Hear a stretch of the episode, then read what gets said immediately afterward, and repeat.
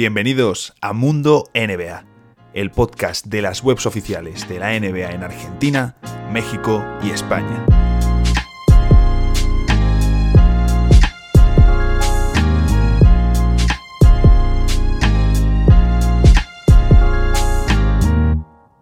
La retirada de Pau Gasol. Algunos movimientos menores, pero siempre interesantes de comentar.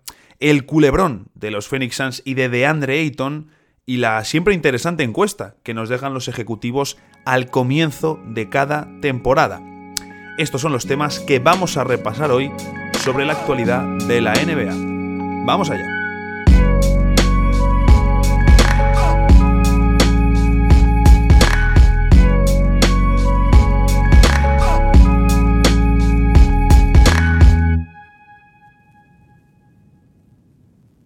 Muy buenas a todos y bienvenidos a un nuevo episodio de Mundo NBA. Eh, es que estoy ahora un poco desconcentrado porque hemos tenido que rehacer la entrada porque justo nos ha entrado un mensaje en el grupo de trabajo y me ha dejado un poco... No me lo esperaba en ese momento. Eh, pero bueno, séptimo episodio de la temporada, vamos a hablar un poquito de actualidad. Eh, estamos grabando esto en miércoles, sale en jueves, por si sale algo muy gordo. no creo que traspasen a Ben Simmons hoy, Sergio, pero bueno, por si traspasan a Ben Simmons, que la gente sepa cuándo lo hemos grabado. Sí, no creo que suceda nada extraño, pero bueno, eh, tenemos la autoridad bastante cargada, pese a que llevamos mm. solamente dos días de. Bueno, tres días de temporada de pretemporada. Eh, creo que tú has visto un poquito más de pretemporada que yo. La verdad que he visto entre poco y nada. Eh, no te hay algo.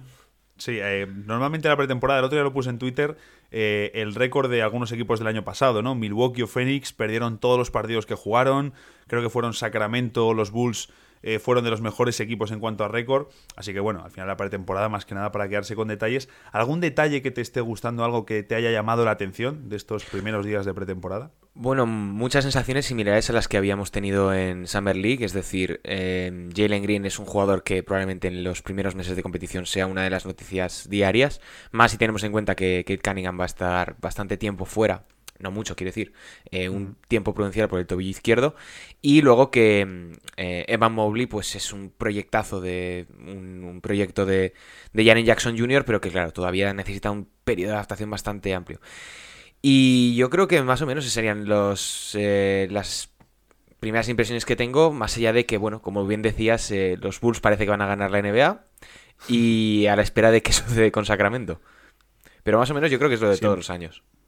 Sí, además siempre es muy habitual y volverá a pasar la primera semana de NBA, ¿no? Esa sobrereacción eh, que es muy habitual. También pasa mucho en la NFL, que encima como eh, no hay tantos partidos de seguido, eh, pues la primera jornada pues marca muchísimas más diferencias, ¿no? Y el equipo que gana, madre mía, qué paliza este equipo tal. pero claro, hay que dejar un poquito, ¿no? Que avancen las cosas. sin embargo, más allá de la pretemporada, tenemos sobre todo, tuvimos este martes eh, el acto de despedida de Pau Gasol. Eh, ya teníamos bastante claro que se iba a retirar. Luego ya vimos el escenario con esa musiquita, con ese eh, ambiente tan gris y dijimos, se retira seguro, por si había alguna duda. pero debo decirte, Sergio, que cuando estaba, digamos, en la previa del, del, evento, esa espera que hubo en los minutos anteriores, mientras llegaban sus amigos, sus compañeros y demás, estaba muy tranquilo y luego ver a Pau tan emocionado eh, puf, la verdad que un momento, un momento, no sé cómo definirlo para, para nosotros que hemos crecido con él. Bueno, eh, a mí personalmente Pau no es un santo especialmente de mi devoción, así que aquí rompo un poco la dinámica emotiva y triste de, la retirada de Pau, pero bueno, en definitiva ya sabemos que es eh, una leyenda eh, del baloncesto en general, no solamente de, NBA, y que eh, leía en Twitter de si podía ser eh, Hall of Fame por NBA o por sus logros eh, internacionales, realmente no va a poder ser por la, por la razón que quiera. Estamos hablando del único europeo que va a ser que va a tener la, camiseta retirada en los Lakers y uno de los primeros en general en, la NBA por méritos propios, porque por ejemplo Petrovic la tiene en los Nets, pero es más por una cuestión de impacto que, deportiva como tal. Así que mm, yo creo que los, datos están ahí. Es uno de los mejores de, la historia de la NBA sin, ningún tipo de duda. Ayer lo puse en, mi lista de los 75 mejores de, la NBA. Hubo alguno que, se me, que me dijo que tenía que poner que lo ponía solamente porque era español y no ponía Manu Ginobili porque no era argentino. Así que bueno, ahí, ahí queda eso. Te, le remitiremos al inicio de este podcast para que vea que no te emocionas con Pau y que ya diga, vale, entonces, entonces sí. Eh, claro, mm, pues, hubo momentos emotivos, ¿no? Estuvo hablando de, eh, bueno, pues eh, todos los que sobre todo seáis unos apasionados de Pau, sobre todo la parte inicial, ¿no? Luego ya en las preguntas, pues eh, quizá ya no es tan interesante esa parte, pero el inicio, pues bueno, tiene sus momentos, eh, realmente momentos emotivos, se ve a Pau emocionado, en momentos con la voz quebrada, recuerda a Kobe Bryant, eh, habla de su hermano, de sus compañeros, de su amistad con Juan Carlos Navarro, bueno, tiene cosas, la verdad, muy interesantes y, evidentemente pues veremos si, si, si ojalá veamos con nuestros ojos, espero que sí, a un jugador mejor que Pau Gasol, un español en la NBA que sea al menos igual de bueno pero desde luego no creo que vayamos a conocer eh, a otro que haya impactado tanto, ¿no? Con el que eh, se hayan abierto tanto las puertas de la NBA. Eh, tuvimos, aparte de los reconocimientos evidentes de compañeros y de amigos, Adam Silver hizo un comunicado y también Russell Westbrook, que yo creo que lo, lo ponías antes tú en Twitter a las declaraciones. Debo decir que me ha sorprendido mucho esas declaraciones de Russell Westbrook, la verdad, Sergio. Sí, a mí también. Luego, mirando un poco, he descubierto que en 2015 ya dijo algo parecido, pero claro, como una, dos cosas. Lo primero, siempre se, estas declaraciones acaban muriendo en el tiempo. Y mm. segundo, que Westbrook dice a veces tantas cosas tan random que no lo debemos tomar muy en serio. Pero la verdad es que por el timing y demás dices, bueno, no es lo habitual que un jugador de, esta talla lo reconozca así y lo diga de, esas maneras, diciendo que, le ha impactado tanto eh, a nivel personal y que ha sido alguien tan importante a la hora de, formarse como jugador. Pero eh, me llama la atención. Y sí que rompe una lanza a favor de que Westbrook es mucho más allá, alguien mucho más allá de lo que dicen sus estadísticas frías o quizás eh, esos, eh, esos registros de, de, tiros de campo y demás que al final pues simplemente son parte del juego y del tipo de jugador que es. Me ha llamado la atención la parte en la que dice mm, jugar al baloncesto de la forma correcta. Eh, porque bueno, sabemos que Westbrook en ocasiones es un tanto caótico, ¿no? Entonces, pero bueno, eh, quién sabe, lo mismo ahora en los Lakers eh, cambia. Sí que me ha apuntado, evidentemente los Lakers no tienen, tienen enormes leyendas retiradas en el techo del Staples, ahora se unirá Pau a su amigo Kobe en el cielo del Staples pero sí que me ha llamado la atención, eh, hablando de interiores eh, como tal, porque por ejemplo Jamal Wilkes, eh, bueno, no sé si lo he pronunciado muy bien, la verdad, era un alero que también pasaba minutos de cuatro, pero no era un interior al uso. Entonces, podemos decir que Pau Gasol va a ser el cuarto interior más puro, el cuarto interior como tal, en el techo del Staples después de Will Chamberlain, Karim Abdul-Jabbar y Shaquille O'Neal. Ahí es nada. Eh, la verdad, una auténtica pasada estar eh, junto a sus nombres ahí arriba. Eh, y antes de meternos en los dos temas principales, ha habido una serie de movimientos menores, que bueno, esto para los más cafeteros, a mí por lo menos siempre me, me interesa. y hemos tenido movimiento, además Brooklyn Nets, un equipo muy seguido, hemos tenido varios movimientos. Brooklyn enviaba a Sekou un jugador que llegó desde Detroit Pistons en el movimiento de Andre Jordan, le enviaban junto a una segunda ronda del 2024 a Houston Rockets y allí los Rockets pues tienen intención de cortarle. Todavía no lo han hecho, entiendo que lo harán. Eh, y después ese movimiento se conecta con otro, que es Indiana Pacers enviando a Edmond Sumner, un jugador que se ha lesionado y va a estar fuera toda la temporada, terminaba contrato, así que tiene sentido. Le envían con una segunda ronda de 2025, propiedad de Miami Heat, vía Miami Heat, a los Brooklyn Nets. Y los Nets a cambio los derechos de, bueno, Juan Pablo Baulet, que lo envían eh, pues como simple acción compensatoria. Y también los Nets tienen eh, la intención de cortarle. ¿Y para qué hacen estos movimientos? Bueno, pues Indiana, eh, que estaba medio millón sobre el impuesto de lujo, va a estar 2,8 por debajo. Un jugador que querían que tuviese un rol desde el banquillo, pero evidentemente no va a poder jugar porque se lesionó, creo, del cruzado, hablo ahora de memoria. en las... Aquiles, Aquiles no sé si izquierdo o derecho pues todavía peor. En las, eh, pues ha sido en las últimas semanas. Lo comentamos en el podcast que hablamos también de las lesiones de, eh, de Caris Levert y de TJ Warren. Y Brooklyn, con estos movimientos, se va a ahorrar 8,1 millones entre salarios y el impuesto de lujos. Eh, bueno, simples movimientos así pequeñitos, pero que sirven también para ajuste, Sergio, y los Pacers van a firmar a un héroe de la hinchada Celtic, como es Brad, Wanamaker, que veremos si entra en el equipo final por ese hueco de Sumner, aunque eh, estarán muy ilusionados porque eh, Duarte, Chris Duarte, el rookie, puede tener ahora más papeletas para ser importante en la rotación de Carlisle. Bueno, de hecho ayer hizo creo que fueron 15 puntos en muy poco en muy poco tiempo, no sé si fueron 13 o 16 minutos en cancha, así que es un buen inicio, pero claro, estamos hablando como siempre de, pretemporada.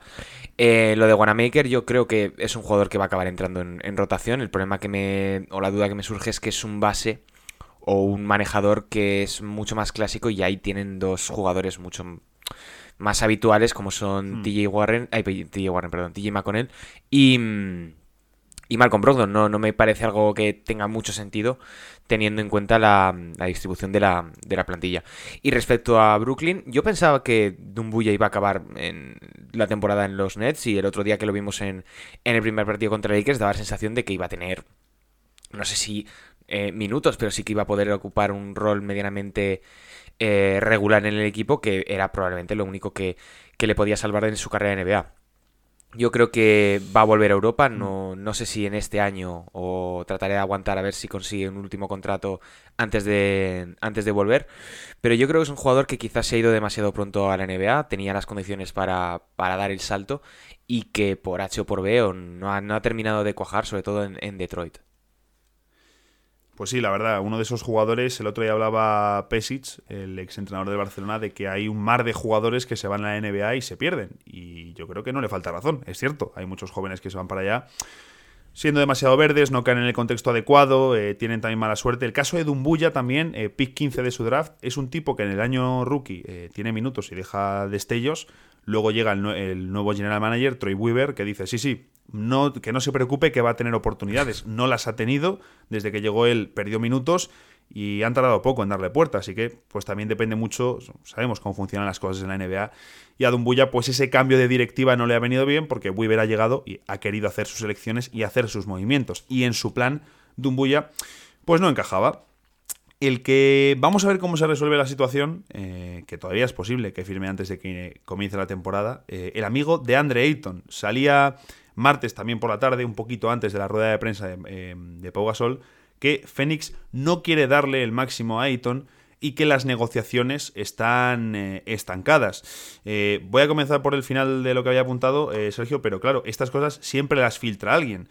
aquí yo entiendo que las ha filtrado a lo mejor el entorno de Ayton para meter un poquito de presión, aunque en el propio artículo Wog dice que los ejecutivos de la liga siguen esperando que la renovación se cierre antes del inicio de temporada.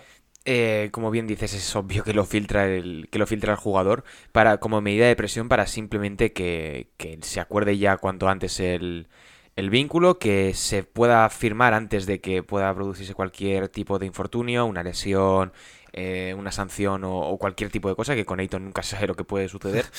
Y, y es, yo creo que acabará firmando, pero del mismo modo que hemos visto con Porter Jr., con muchos asteriscos, un máximo quizás eh, parcialmente garantizado, que dependerá de All NBAs o All Stars o incluso un anillo que es em, lo, lo más inusual que pueda suceder.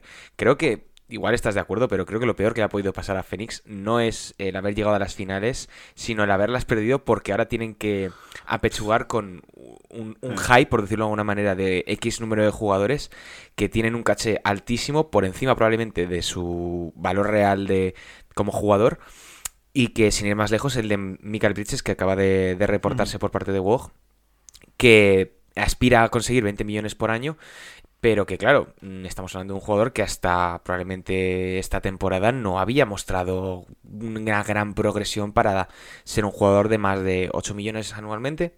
Tú lo sabrás mejor, pero a mí el año pasado antes de las finales y demás, yo 8-10 y me parecía bastante buen, buena firma. Sí, es que el, problema ha sido ese, ¿no? Que claro, has llegado a las finales, pero no las has ganado. Si las ganas, eh, Bridges, tomar los contratos que queráis, eh, ya hemos ganado. Si se vuelve a ganar, mejor, pero bueno, pues ya por lo menos tenemos un anillo. El problema ha sido ese, que claro, has llegado muy lejos en un año en el que evidentemente pues el contexto también ha facilitado las cosas, eso es evidente. Entonces, mm, hombre, yo creo que sí que Ayton en playoffs eh, quitando las finales donde sufre más por el tamaño de Milwaukee, eh, Bridges ha estado más irregular, eh, ha entrado menos, ha tenido... Ha sido creo que unos playoffs más grises por parte de Bridges y en ese sentido sí que puedo entender que Phoenix diga, mira, no vamos a renovarle para ver cómo funciona esta temporada es un jugador que sí que es garantía de jugar todos los minutos, no, de, no, no se lesiona, eh, se lesionará ahora este año. Y, bueno, pues ver un poco cómo funciona este año, ver cómo funcionan los próximos playoffs y ya renovarle. ¿no? El caso Bridges eh, es un gran jugador, pero no creo que importe tanto. Y además creo que así también se le puede picar un poco porque eh, Phoenix sí que da muchos más balones ofensivos al exterior. De hecho, la tercera opción en, tiros es Ayton, la cuarta Bridges. No hay tanta diferencia entre ellos. El salto entre Ayton y Bridges en cuanto a número de tiros es menor que hay eh, eh, es menor que el que tenemos entre Booker y Paul y Ayton, que ahí el salto sí que es mucho más eh, pronunciado en cuanto a tiros. Así que a mí no me parece mal, ¿no? Que en el caso Bridges sí que quieran ser un poquito cautelosos y ver cómo funciona esta temporada. Creo que hasta tiene mm, todo el sentido del mundo. En el caso de Ayton, mm, hombre, yo entiendo que también que quieran ahorrar lo máximo posible y aquí creo que está el punto fundamental eh, porque claro, los jugadores que ya han renovado de esta clase, hablamos de, bueno, eh, tres fuera de serie, cada uno en su nivel, como son Luka Doncic, Trey Young y Shea Gilgeous Alexander, tres jugadores de mm, potencial All NBA, y Luka ya sabemos que eh, candidato a MVP. Creo que los tres, incluso en el contexto adecuado, pueden ser candidato a MVP, con Luka evidentemente por encima.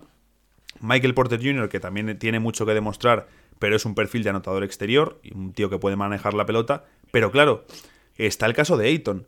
Eh, es una fuerza en los dos lados del campo, ha mejorado mucho en defensa, pero ¿hasta qué punto quiere invertir Fénix en su potencial ofensivo? Porque de momento esta temporada, y en los playoffs lo vimos, no le llegan muchos balones. Y por ahí creo que pasa uno de los puntos para que Fénix pueda crecer. Por lo tanto, si no vas a invertir en el potencial ofensivo de Ayton, yo entiendo que la franquicia tenga sus reservas hacia querer darle un máximo como los que se han soltado a otros jugadores de su clase. Bueno, mira, mira que te gusta eh, remarcar el tema de que Ayton necesita más balones. todo el Vas a fletar un, globo para Madrid. Eh, con Ayton necesita más balones. Em, yo soy de los que acaba pensando siempre que a los pivots hay que darles probablemente el, dinero que, piden en el momento que, se da la situación, porque al final los centímetros se pagan cuando tienes un equipo candidato, eh, incluso aunque tengan un rol menor, como pueda ser el caso de Ayton, porque te rellenan un espacio que, dada la. en un momento concreto, como pueda ser una serie de playoffs contra el equipo que juega más pequeño, o que necesites focalizar más en el bloque directo, cualquier cosa de estas, eh, necesitas algo. Y quizás fue lo que le pasó el año el pasado curso a Brooklyn, que carecía completamente de un interior, pero claro, tenía tanto potencial en las alas que con eso te sirve. Pero es que incluso hasta los equipos de Golden State han tenido un interior eh, referencial en, un momento dado que les ha ayudado a, a cumplir ese papel. No han sido jugadores veteranos, pero es que yo sigo pensando que que los pivots sí tienen un papel fundamental en el baloncesto actual. Mm, puede que no tan preponderante en el ataque a nivel anotador, pero sí en la composición de los equipos, en el, sistema o en, cuestiones defensivas. Así que yo es que no dudaría con, darle el dinero que, que sea a Ayton, porque en el peor de los casos de que el proyecto se vaya eh, al garete porque Chris Paul tiene ya treinta y pico años, eh, Devin Booker puede tener una mala temporada y lesionarse como le ha podido pasar a Anthony Davis, eh, puedes estar en disposición de traspasarle y Ayton con un contrato alto, si se pone a tiro de piedra una estrella en una situación similar, te puede encajar a nivel de salarios, más si luego acaba subiendo el límite salarial en un par de años. Así que yo, mm, yo le firmaría lo que pide. Quizás con Michael Bridges me la jugaría la agencia libre restringida esperando a que Cameron Johnson dé un paso adelante, que puede ser algo que pueda suceder después de los playoffs que, tuvo. Y, esperar que este año sea medianamente positivo o medianamente negativo para que puedas firmar a, a Bridges por menos dinero. Eso no estaría mal, ¿no? Porque, mm, claro, también luego te encuentras a jugadores como Luke Kennard, Marcus Morris, firmando las millonadas que han firmado, o Dennis Roder pidiendo lo que pedía el año pasado, y claro, yo soy Michael Bridges, también pido 20 millones, lógicamente. Pero, pero sí, yo creo que tienes, eh, tienes razón, y yo espero que Phoenix cierre la renovación de Ayton, porque si no, mm, veremos, ¿eh? porque eso puede suponer un problema. Mm, si ya poder perder a Ayton en un par de años porque ya no lo tienes bajo tu control es complicado. O sea que vamos a ver también cómo puede afectar esto a su relación. Y para mí hay un punto clave, Sergio, que es el tema de si esto es más una cuestión de que la directiva eh, con James Jones al frente está diciendo, oye, vamos a tirar un poquito, eh, o si es más caso de Robert Sarver, el propietario, que lleva un par de años, claro, el amigo Sarver, eh, propietario del Mallorca, mm, lleva unos años bastante tranquilo, bastante relajado desde que eh, llegaron James Jones, eh, James Jones y Monty Williams. Una de las mm, principales normas que pusieron fue, oye, danos espacio para trabajar, no intervengas como haces siempre, eh, como ha pasado en años anteriores, y te cargues el trabajo de los que saben de baloncesto cuando el tuyo no es ese trabajo. Entonces, mm, ¿qué ocurre? Si esto es una cuestión de que Sarver no quiere meter dinero, no quiere meterse en el impuesto de lujo, eso es un problema para Fénix, porque sin meterse en el impuesto de lujo es complicado ser contender en la NBA actual. Y como dato está el hecho de que los Suns no pagan, el señor Robert Sarver no paga impuesto de lujo desde la temporada 2009-2010, que, o oh, casualmente, fue la última temporada en la que Phoenix se metió en playoffs antes de este año, casualmente.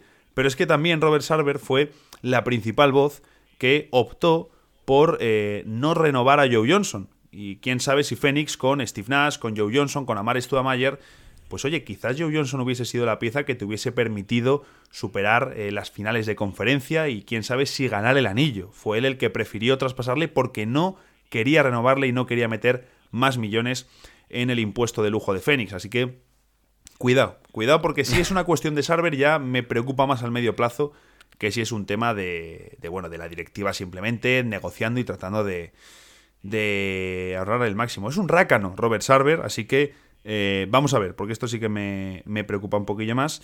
Eh, y luego, Sergio, hemos tenido, lo tenemos todos los años, no sé yo qué importancia o... ¿A ti te, te, excita, te gusta la encuesta esta que sacan de los General Manager cada año? ¿Te da un poco igual? ¿La lees con entusiasmo? Yo me la suelo leer, no le doy mucha importancia porque al final esto no sabemos ni cuándo lo han votado ni eh, si realmente se han tomado en serio, pero a mí me resulta curioso porque marca mucho las tendencias de que tampoco la mayor parte de la gente estamos tan, tan nos diferencia tanto de lo que es estar dentro de una franquicia NBA, porque ahora mismo probablemente 9 de cada 10 personas digamos que o bien Lakers o bien Nets van a ser los ganadores de, la NBA y luego llegaremos a, a junio o julio y probablemente ocurra un resultado completamente diferente. Pero mm, lo comparas luego con los años anteriores y marca un poco esa tendencia de que mm, todos vamos siempre en la misma línea a nivel general y que muy pocas veces, sobre todo cuando se trata de jugadores individuales, em, hay muchas diferencias entre la gente normal y los ejecutivos. A mí me resulta curioso. Eh, noto también un poco el... Em, los jugadores que son más dominantes, quién tiene más aprecio. Lo que sí que me resulta, creo que este año ya no lo han puesto. Eh, ah, sí, que quién es el, mejor entrenador de, la NBA, que siempre ponen a, Eric Spoelstra. Y este año ha parecido que a ti te gustará, han puesto a, Monty Williams. Sí, sí. Sí, me ha gustado porque además también le han votado como el mejor gestor humano, el mejor. Mm, eh, sí, el mejor. Eh, que dando discursos motivacionales, que eso, pues la verdad que el tipo lo clava. Eh, ya luego a ver los ajustes en playoffs el próximo año. Eh, a mí, por ejemplo, me ha llamado la atención el hecho de que, eh, claro, yo no sé cuánto, cuánto baloncesto internacional ven los scouts de la. Perdón, los scouts, los general managers de la NBA, los scouts, entiendo que sí. pero han votado como mejor jugador internacional que no está en la NBA a Nikola Mirotic, que tiene todo el sentido del mundo. Como segundo a Vasile Misic, que yo creo que son los, los dos ahora mismo indiscutibles. Pero luego el tercero han votado a Víctor Buenbanyama. Eh, yo no sé, Sergio, si esto.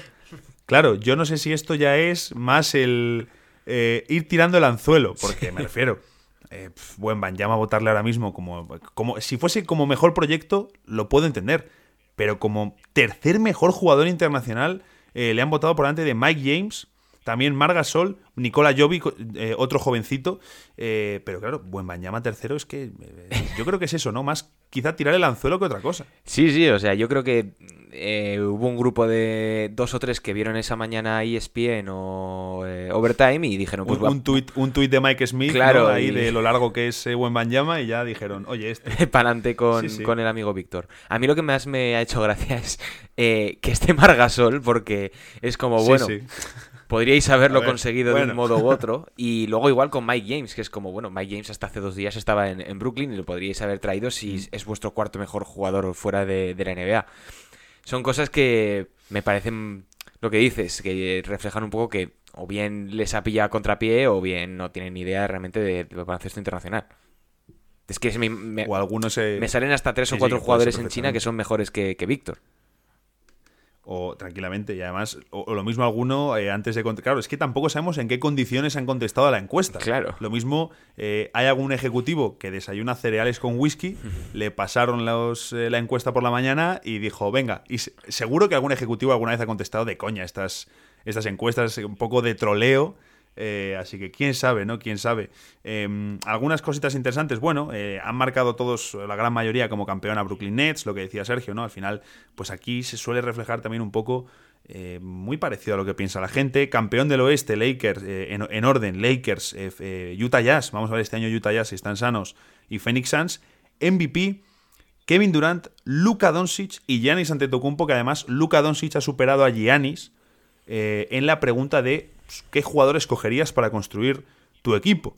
También otra que me parece interesante, la de qué jugador provoca mayores ajustes en el eh, rival, que tenemos, eh, sobre todo para el entrenador rival, Stephen Curry, Kevin Durant, los dos primeros, LeBron James el tercero, creo que aquí bastante evidente. Y esta que creo que te gusta porque en la de qué jugador espera en temporada de mayor explosión, de mayor irrupción, el primero es tu querido Jaren Jackson Jr. y luego Anthony Edwards y Michael Porter Jr., pero es que además encaja mucho Jaren Jackson Jr. teniendo una temporada eh, muy potente en Memphis. Sí, además, viendo la del año pasado lo clavaron, porque pusieron a, a Shai y a Michael Porter Jr., y en realidad ambos tuvieron temporadones. Mm. Em, yo personalmente espero bastante de, Jaren Jackson porque al final del año pasado no le vimos nada.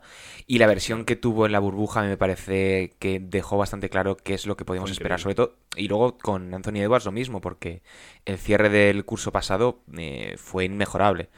Eh, ya veremos qué tal le va junto a Patrick Beverly como compañero ahora en el puesto de base en vez de Ricky y con D'Angelo Russell, si no acaba cualquiera de estos tres traspasado a Filadelfia. Yo soy de los que defiende que el rookie del año era para Anthony Edwards, no, para, para la Melo Ball, pese al impacto del amigo. Me gustó más su, temporada, su cierre fue fantástico. Y pues sí, alguna cosilla interesante también nos han dejado por ahí, como pues, evidentemente qué equipo realizó los mejores movimientos, eh, Miami Heat, qué fichaje tendrá mayor impacto. Esto me ha parecido curioso porque eh, un 77% han votado a Kyle Lowry y un 17% en segundo lugar, es decir, una diferencia abismal a Russell Westbrook. Eh, no sé si esto nos indica que a lo mejor no confían mucho los ejecutivos en, lo que puede hacer Westbrook en los Lakers o que confían demasiado en Lowry, porque luego han puesto a los Lakers como campeones del oeste. Puede ser, puede ser. Al final es que es muy, muy complicado. La historia siempre te pone en, contra de cuando criticas a LeBron, porque siempre acaba encontrando el modo de, de decir que estás equivocado. Y a ver, es que el movimiento de Lowry encaja, cierra por todos lados, lo íbamos comentando durante toda la offseason, pero es que es muy bueno. A mí me llamó la atención eh, que hayan metido a Jonas Balanchunas a los Pelicans como un jugador de gran, un, fichaje de gran impacto. Después de las tres últimas temporadas, me resulta un poco. A, a mí es que Balanchunas me gusta, pero claro, Balanchunas el año pasado también hizo la temporada que hizo eh, en parte porque no está Jaren Jackson Jr. Y, Taylor Jenkins invirtió en él como alternativa anotadora a Jamorant, porque necesitaban ese jugador que hiciese puntos. Pero claro, vamos a ver cómo funciona Balanchunas en un equipo donde la responsabilidad ofensiva la llevan Zion Williamson y Brandon Ingram. A lo mejor vemos a Balanchunas abrirse más al triple, que es algo que ya empezó a hacer en Memphis.